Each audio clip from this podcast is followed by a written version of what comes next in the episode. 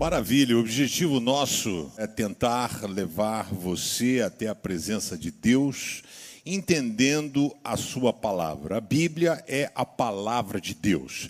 A Bíblia, segundo alguns teólogos, dizem que é o registro da palavra de Deus, da revelação de Deus. Deus fala conosco através da Bíblia e quando nós vamos desde o início lá ah, em Êxodo, né, Moisés já foi registrando tudo aquilo e quando Deus coloca Josué para suceder Moisés, ele fala: medita neste livro de dia e de noite e tudo que você fizer será bem sucedido. Então a gente precisa entender e fazer da Bíblia não um livro de cabeceira ou um amuleto de sorte para você andar no carro na tentativa de tentar impedir que alguém assalte seu carro, colocar a Bíblia ali para o cara ficar assustado, igual o cara bota adesivo de São Jorge, né? Então não é isso que vai impedir o seu carro de ser assaltado ou qualquer coisa assim, mas é a sua vida, é o seu relacionamento com Deus. Você se relaciona com Deus de várias maneiras. Você se relaciona com Deus quando você diz não ao pecado, você se relaciona com Deus quando você não, não revida algo que alguém falou para você, quando você não mente. Você também se relaciona com Deus quando você ora, quando você fala com alguém, faz o bem a alguém e principalmente quando você medita em Sua palavra. É a oportunidade que você tem de Deus falar com você. E o meu papel como teólogo aqui é tentar traduzir a Bíblia para você, trazer da época em que ela foi escrita, trazer você para o contexto. É como se toda quarta-feira a gente entrasse numa máquina do tempo e a gente voltasse àquela época para entender as coisas e o funcionamento. Eu tenho feito estudo com você da Bíblia em ordem cronológica, então não está seguindo o que está escrito na Bíblia, porque a Bíblia, o grego biblos, né, que significa coletânea de livros, são 66 livros na, na Bíblia dos protestantes, dos evangélicos, a nossa Bíblia. A Bíblia católica tem 73 livros, foram adicionados sete livros, né? no caso, a, a, aos escritos judaicos. Eles fizeram adição ao Antigo Testamento. Antigo Testamento é a história do povo judeu. É como se fosse no caso do Brasil. Pedro Álvares Cabral chegou aqui, Pedro Vaz de Caminha, não sei o quê, José Bonifácio, Dom Pedro I. Então é a nossa história, é a história deles.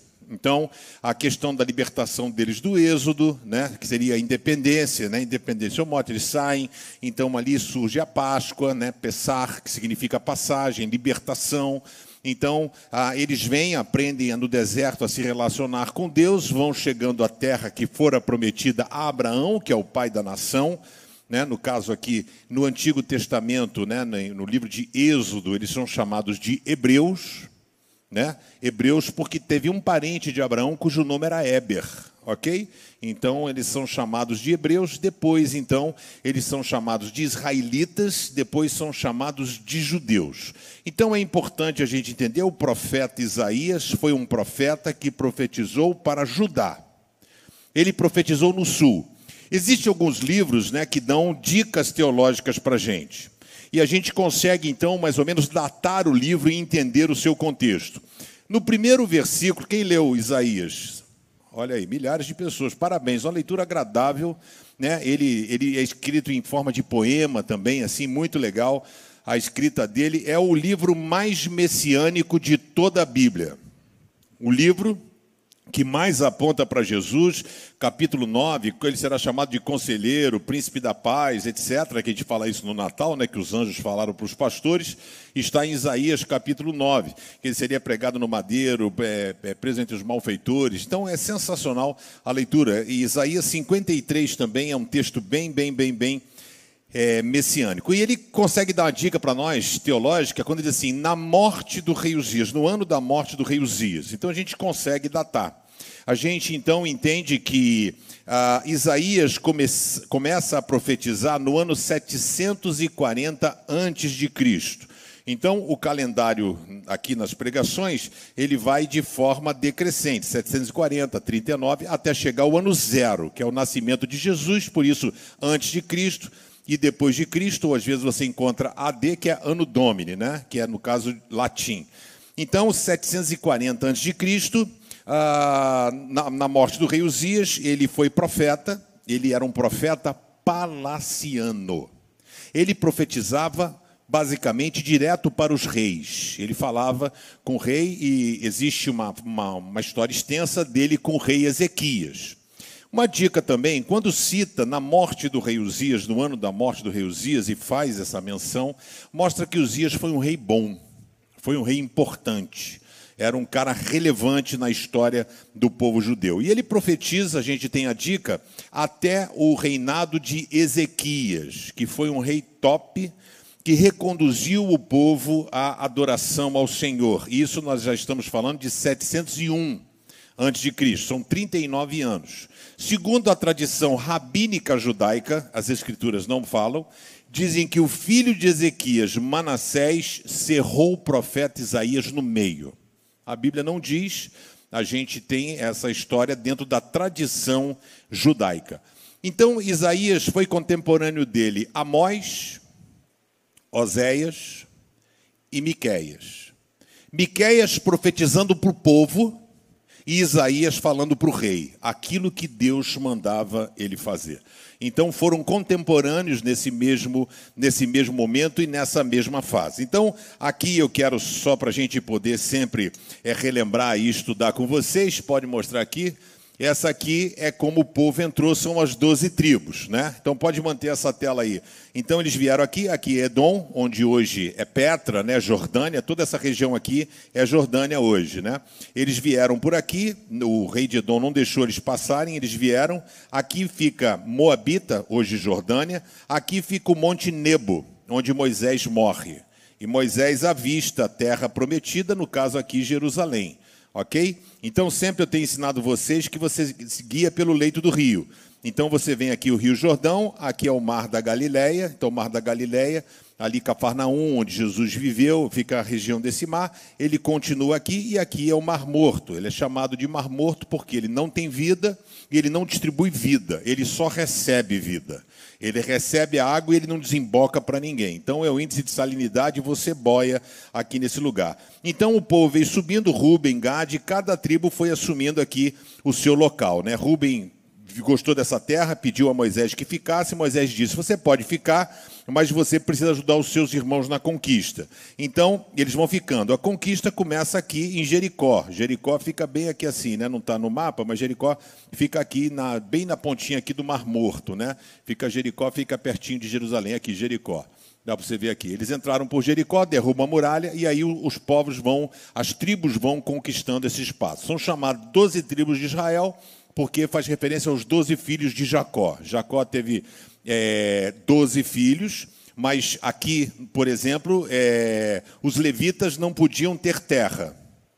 Eles tinham que ser o sacerdote para cuidar das coisas do templo. Música, armar o tabernáculo, tirar o tabernáculo. Então, eles foram podados de ter terra. Eles não deveriam se preocupar com outra coisa que não fosse servir a Deus. Então você não vai encontrar o nome de Levi. E também José foi filho de Jacó, mas você não vai encontrar tribo com o nome de José. Então tem duas tribos, Manassés e, se não me falha a memória, é, é Manassés e um outro doido. Oi? Efraim? É, vou acreditar no irmão. Então, Manassés e Efraim, no caso, são filhos de José, então que Jacó adotou como filho dele. Então, eles tiveram duas tribos, seria uma porção dobrada de José na sua herança. Por isso são doze filhos de Jacó, na verdade são dez, os levitas não entraram, mulher não era contada, ele teve uma filha menina, ok? Mas ela foi limada, né? Então hoje ela seria processada, presa, né? Com esse, esse machismo, essa coisa horrorosa. E aí, ah, essas dez, as doze tribos aqui. Então, eles ah, conseguem a unificação do chamado Estado de Israel, na época do reino de Saul. Saul pegou basicamente esse pedacinho aqui, que era Benjamim, um pedaço pequeno de terra, né? Benjamim, esse pedacinho aqui, ó. Né? Aqui Dan, Efraim, Benjamim. Esse pedacinho aqui, ó. Esse pedaço aqui, Benjamim, ele basicamente reinou aqui. E depois ah, quando o rei Davi reinou por sete anos, as outras tribos vieram e falaram: A gente quer que você seja o nosso rei. Davi então unifica as doze tribos e então é criado aqui a, o território, a nação de Israel, ela é criada nesse período do rei Davi. Depois de Davi veio Salomão, Salomão amplia um pouco mais a terra aqui, através de casamentos e alianças com outras nações. Ele então amplia aqui um pouquinho, a, e depois, quando morre é, Salomão, o filho dele o sucede, Roboão, e aí há uma cisão. Então, nesse momento aqui, é importante porque quando a gente fala, por é, Isaías, Isaías profetizou para o sul. Isaías está aqui, ele profetizou para cá. Apesar dele falar alguma coisa aqui para cima, a capital de Israel era Samaria e a capital de Israel, Jerusalém ok? De Judá, no caso, desculpe, né? Então, aqui, quando você lê agora o Antigo Testamento e os profetas, quando fala você, Judá, só está dizendo com relação a essas duas tribos aqui. Não tem nada a ver com esses caras de cima. Quando fala Israel, não está falando da totalidade, está falando dessa parte só de cima. E é, tem que ter essa atenção, mas eu estou aqui para explicar para vocês. Quando eles são levados para o cativeiro babilônico, que é basicamente Judá, eles são levados para lá. Quando eles voltam, eles voltam a ser chamados de Israel. Ok? Mas aí é invenção do nome de Jacó. Mas nesse momento aqui, você entender. Então, aqui em cima, por exemplo, você teve Amós, que profetizou aqui. Você tem Oséias, que profetizou aqui para o norte. Você tem o profeta Elias, o profeta Eliseu. Foram profetas que profetizaram para o norte. E aí você tem Isaías e Miqueias, foram contemporâneos profetizando aqui para baixo. Aí tem Jeremias, Joel e vários outros. A maioria dos profetas que nós temos na Bíblia, dois profetizaram para o norte. Quatro profetizaram para outras nações, Edom, Nínive, como Jonas, etc. E o resto foi todo para Judá, às vezes com um ou outro pitaco para Israel. Né? Então, o que Isaías fala, em síntese, é que a vida é simples e nós complicamos.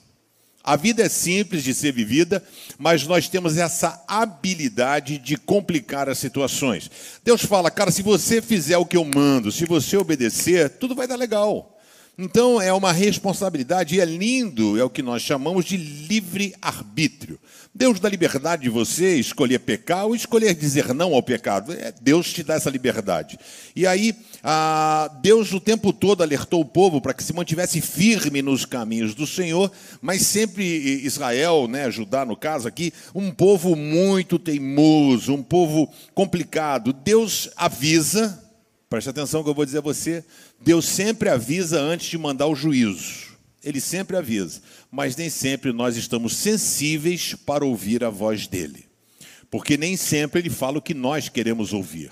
Então, às vezes, nós não queremos ouvir. O livro de Isaías é um livro lotado de alertas que Deus faz ao seu povo com um único objetivo: evitar o sofrimento.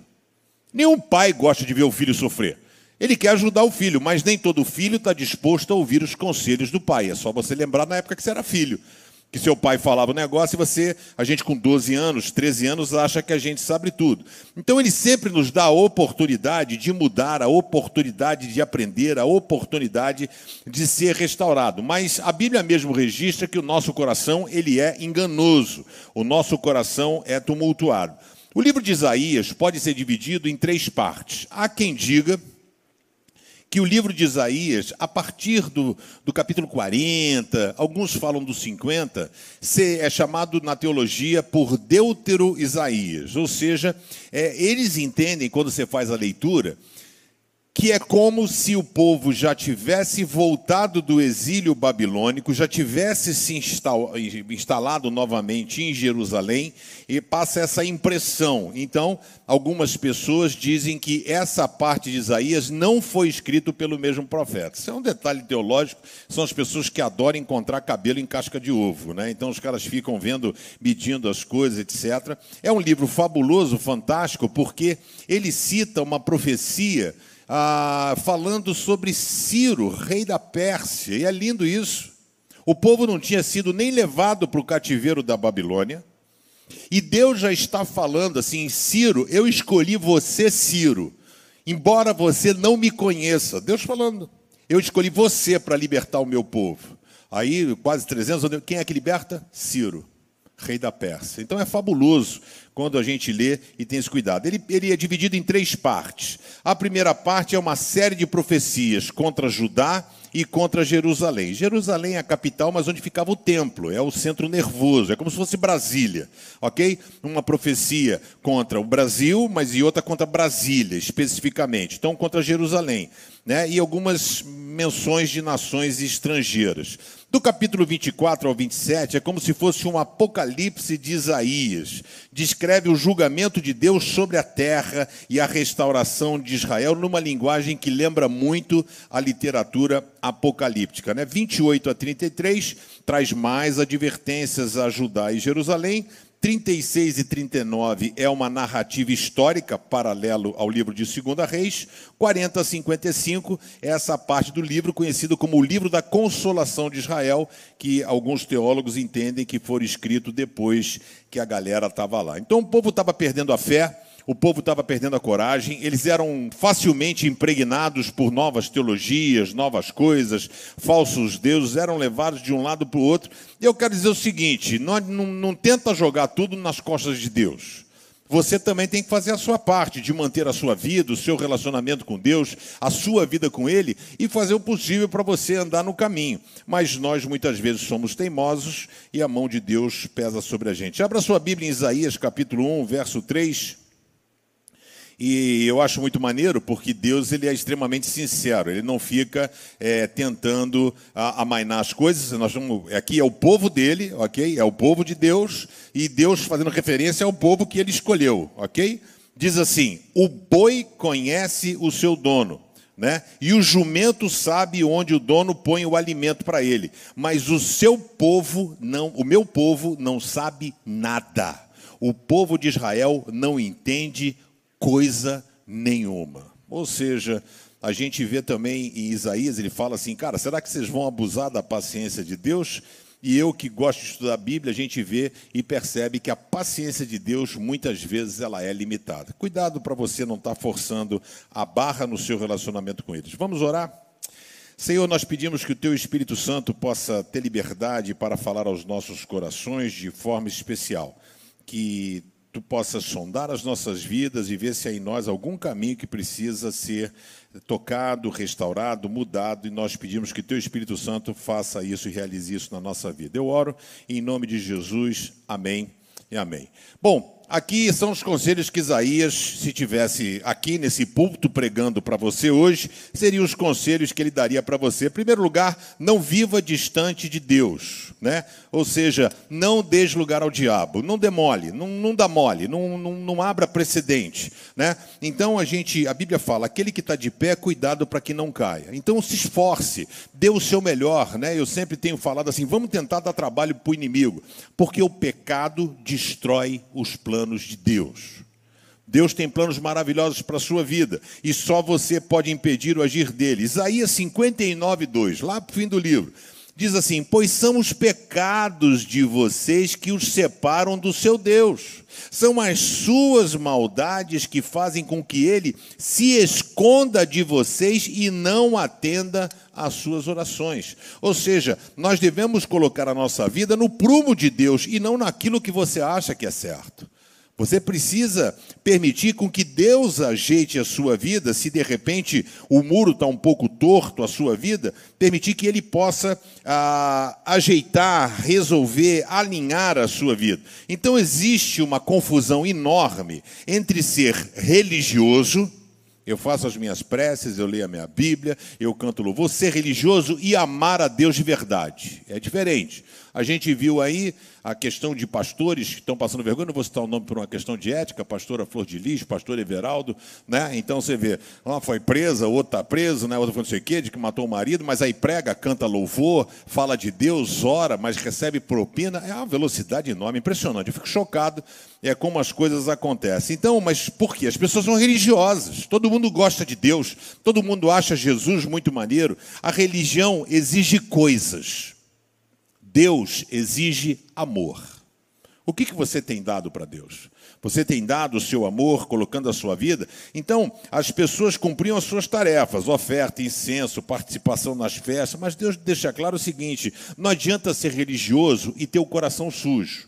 Você precisa colocar a sua vida nas mãos de Deus. Então, do início ao fim do livro, ele fala sobre o estrago do pecado que o pecado faz na vida de uma pessoa, de um povo e de uma nação. Sabe, o pecado faz uma enorme separação entre o homem e Deus. E Deus não gosta que o façam de bobo. Aliás, ninguém gosta.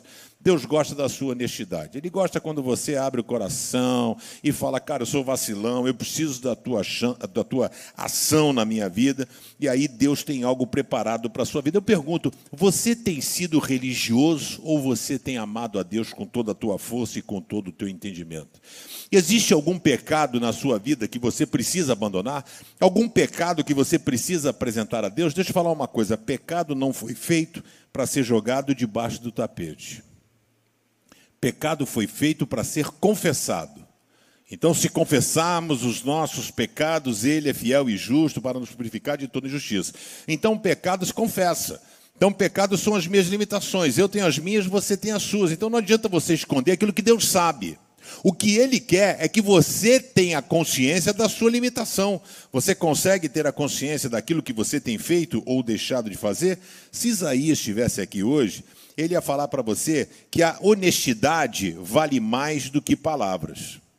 Então, a honestidade é você chegar e reconhecer a sua limitação, reconhecer quem você é, reconhecer que você não é tudo aquilo que você gostaria de ser é você reconhecer, como Paulo disse: miserável homem que sou, o bem que eu quero fazer eu não consigo. Eu tento fazer, mas não consigo. Mas o mal que eu não quero, quando eu vejo, eu já realizei, eu já pratiquei. Então Deus espera que você possa agir da forma correta, mais do que palavra. Deus espera de você honestidade, porque não há nada que fique escondido de Deus, ele já sabe.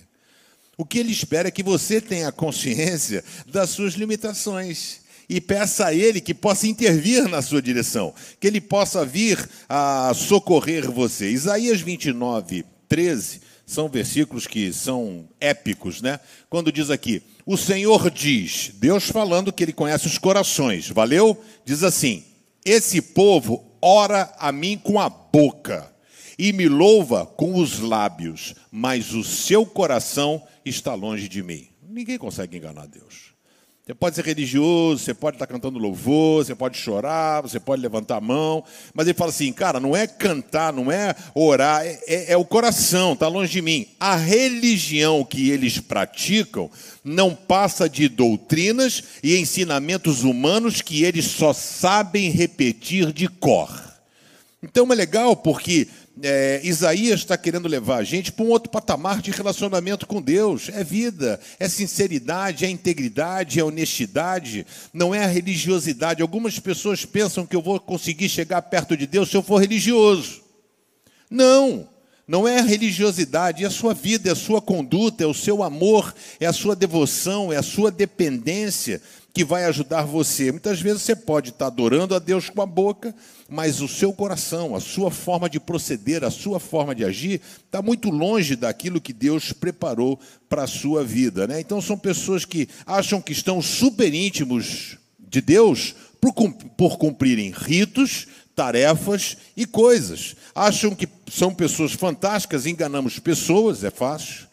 Você olha e fala, pô, esse cara é crente aberto, olha só que coisa, que fantástico, olha que exemplo, né? A gente consegue enganar pessoas, mas não conseguimos enganar a Deus. Deus sabe a, a, a, distância que o seu coração está dele. Deus sabe se você está sendo sincero ou não. Ele sabe se você é um pecador, porque, ó, presta atenção, olha para mim aí, você que está em casa também. Pecador, todos somos. Ele quer saber se você é um pecador arrependido, que reconhece a sua alimentação, ou se você é um pecador arrogante, ou seja, já deixa, já deixa de lado esse negócio, se é um pecador mentiroso. Então, Deus reafirma que as pessoas estão mais preocupadas com ritos religiosos, processos, é, é, submonte, fazer, acontecer, e o coração está fora. Cumprem tarefas. Em nome de Jesus, não cumpra tarefa, que teu coração esteja na mão de Deus. Ele já sabe quem é você, qual é o teu fraco, quais são as suas limitações, e Ele quer ajudar você a ter o reconhecimento desse tipo de coisa.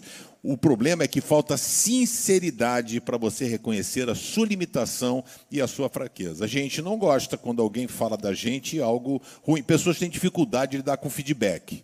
Né? Eu gosto muito quando a pessoa fala, ó, oh, Pedro, isso aqui não sei o que, foi legal, não foi legal. Aqui porque a gente só aprende assim, né? Mas muitas vezes a pessoa não dá espaço para poder ouvir as coisas. Cumpre a tarefa, mas fala assim, não, não quero saber disso. Eu tenho a consciência do que, do que sou e, e cria um, um padrão e acha que esse é o certo. Mas falta sinceridade em reconhecer a limitação, a fraqueza. Né? A religião é uma religião sem vida e acaba funcionando no automático. Eu quero dizer para você que está aqui com a gente nessa noite: Deus espera mais de você. Deus espera mais de você. Eu não tenho a menor sombra de dúvida de que algumas coisas podem ser ajustadas na sua vida. Deus espera de você honestidade, sinceridade, um relacionamento não preso à religião, mas preso ao amor. Eu quero perguntar a você de todo o coração: você tem sido honesto com Deus? Porque não tem problema nenhum você ser pecador. Porque pecador, a começar por mim, rodar aqui geral, todo mundo é pecador. Todos pecaram, Romanos 8, todos pecaram e destituídos estão da graça e da glória de Deus. A gente não tem mais de Deus porque nós somos pecadores nesse mundo aqui. Nós teremos a plenitude de Deus quando estivermos com Ele no céu.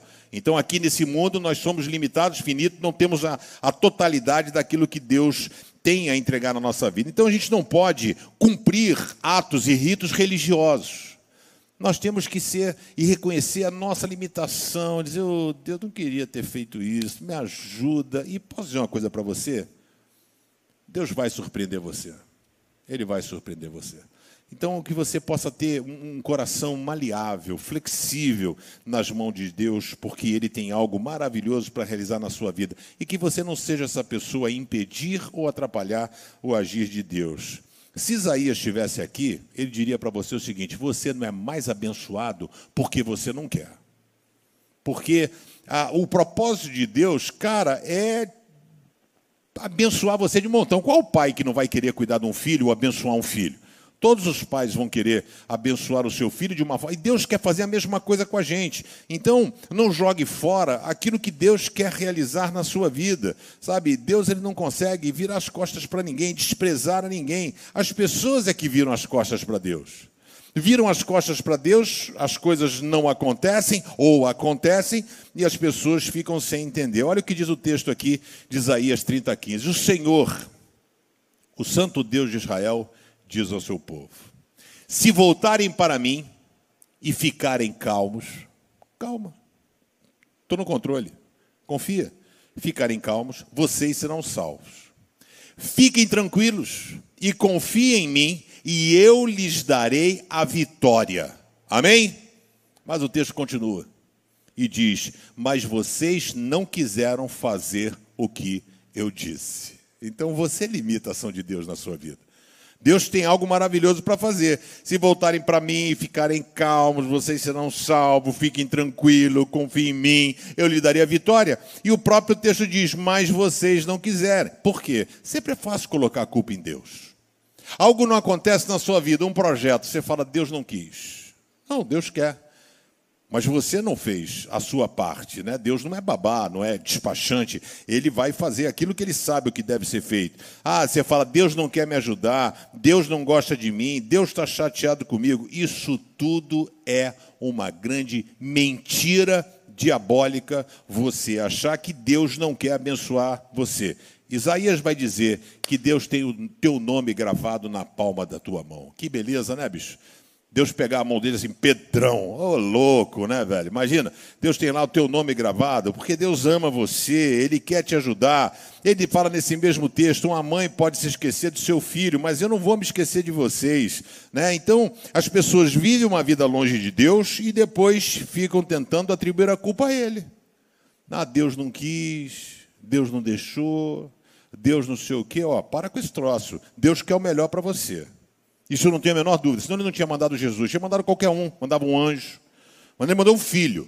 Então ele quer o melhor para você, né? Mas só que vocês disseram que não quer, não querem isso, né? Então assuma a sua responsabilidade e o seu desleixo espiritual. Cara, o tempo que a gente está vivendo é confuso, velho. Eu quando fico olhando esse negócio dessa pandemia, eu barba branca, imaginei, falei, cara, isso aqui beleza, três meses, seis meses, um ano, 14 meses, velho. Como é que eu dois anos, três anos? Como é que vai ser esse troço? Né? Então toda hora é uma cepa, não sei o quê, um troço novo, agora pega, agora vai, agora e a gente fica numa situação que a gente precisa depender de Deus. Ter vida com Ele, relacionamento com Ele, porque só Deus vai ajudar a gente a passar por toda a situação. Você acredita? Diga amém. Então confia. Vamos confiar que Deus tem algo maravilhoso para a nossa vida, mas em nome de Jesus, faça a sua parte. Assuma que você não está se relacionando com Deus como deveria como deveria. Eu posso fazer melhor, eu posso fazer mais, eu posso me dedicar mais. Então se arrependa dos seus pecados, de sua limitação e receba o combo, o pacote de Deus, de bênção na sua vida. Deus não despreza você, é você que despreza Deus. Não vire as costas para ele. Sai de uma religiosidade vazia e marche para um relacionamento honesto e poderoso com Deus. Sabe, a gente, eu tenho procurado ensinar aqui que uh, o meu papel como pastor é, é pegar na sua mão e, e, pegar na mão de Deus e dizer assim, ó, é aqui, ó, segura na mão dele e vai. Não é religiosidade. A não é um fim, é um meio para poder ajudar e abençoar a sua vida. Quem pode e vai estar com você em todas as circunstâncias, não vai ser a CBRio, não vai ser o pastor Pedrão, Deus. Ele vai estar com você em todo o tempo, em todo momento. Né? Então Jesus disse, quando ele estava subindo ao céu, estarei com vocês todos os dias até o final dos tempos. Eu vou estar com vocês. E eu quero dizer, não abra mão de um relacionamento sadio com Jesus. Ele tem coisas maravilhosas para fazer na sua vida. Não seja você atrapalhar os planos de Deus. Quarto e último lugar, sumiu aqui. Tiraram ele, tadinho, mas eu trago. Deus sempre está esperando o seu retorno. Né? Ele está, é aquela expectativa, o retorno do filho pródigo. Deus está sempre esperando que a ficha caia, que você entenda, que você compreenda, que você possa permitir a ação dele na sua vida. Ele está sempre esperando o seu retorno. Isaías 30, 18. No entanto, o Senhor continua esperando, porque ele quer ser bondoso e ter compaixão de vocês ele quer, pois ele é Deus que faz o que é direito. Felizes, bem-aventurados são aqueles que põem a sua esperança nele. Vou repetir. No entanto, o Senhor continua esperando, porque ele quer ser bondoso e ter compaixão de vocês, pois ele é Deus que faz o que é direito. Felizes são aqueles que põem a sua esperança nele. Aonde você tem depositado a sua esperança? Em quem você tem esperado agir? É, em Deus, pessoas, amigos, sabe? É, Isaías 31, 6 diz também: o povo de Israel, né? Povo de Israel, vocês se afastaram para longe de Deus, mas agora arrependam-se e voltem para Ele. Além das pessoas não darem bola, apesar de você, às vezes, pessoas é, colocar em Deus um bocadinho de lado na nossa vida, o que é lindo de ver é que Deus não desiste da gente. A gente vacila, a gente dá mole, mas Deus está esperando você de braços abertos, dizendo: Ô oh, filhão, vem para cá. O maior exemplo, assim, que sempre que eu penso nisso, cara, vem meu coração a parábola do filho pródigo, né? Aquele filho foi embora, se revoltou com o pai, o pai na varanda esperando o retorno daquele filho. E o filho todo errado, velho, vacilão, pegou o dinheiro da herança, torrou a grana, estava comendo comida com porco, o cara perdidaço. Ele volta, o pai não dá nem tempo dele pedir desculpa, Eliezer. Chega ali e fala: vem cá, Pai, eu pequei, que não fala nada não, filhão, me dá um abraço, vem cá, filho, beija. Né? Ele falou assim: não, mas eu quero ser escravo. Pega o anel, ou seja, autoridade. Nessa casa você é patrão. Você é patrão. O cara, o cara vacilou. mas Deus restituiu a autoridade dele. Deus quer fazer a mesma coisa com você nessa noite, sabe? Ele está sempre esperando o retorno do filho perdido. Deus quer ser bondoso, diz o texto, mas ele continua esperando. Esperando a sua decisão em deixar Deus no controle de sua vida, porque existem processos, né, gente? Você chega e fala assim: se você não entregar a sua vida a Jesus, você vai para o inferno. Quer ir para o inferno ou quer entregar a vida para Jesus? Não quero ir para o inferno, quero entregar a vida para Jesus. Pronto. Mas mudou? Não. Aí tem um processo: novo nascimento, regeneração. As coisas velhas já passaram, e eis que tudo se fez novo. Então, Deus sempre é bondoso, Ele sempre está esperando algo mais, esperando a sua decisão em deixar Ele no controle. Então, eu não quero ir para o inferno, eu quero Deus. Mas você já deu o controle da sua vida para Ele? Dar o controle da sua vida a Ele é igual você entregar o controle remoto na mão de outra pessoa. Meu pai tem um dom com controle remoto. Na hora que o cara está falando assim, hoje, nessa noite, o fulano de tal pegou a arma e foi, ele muda. Eu falo, o cara foi.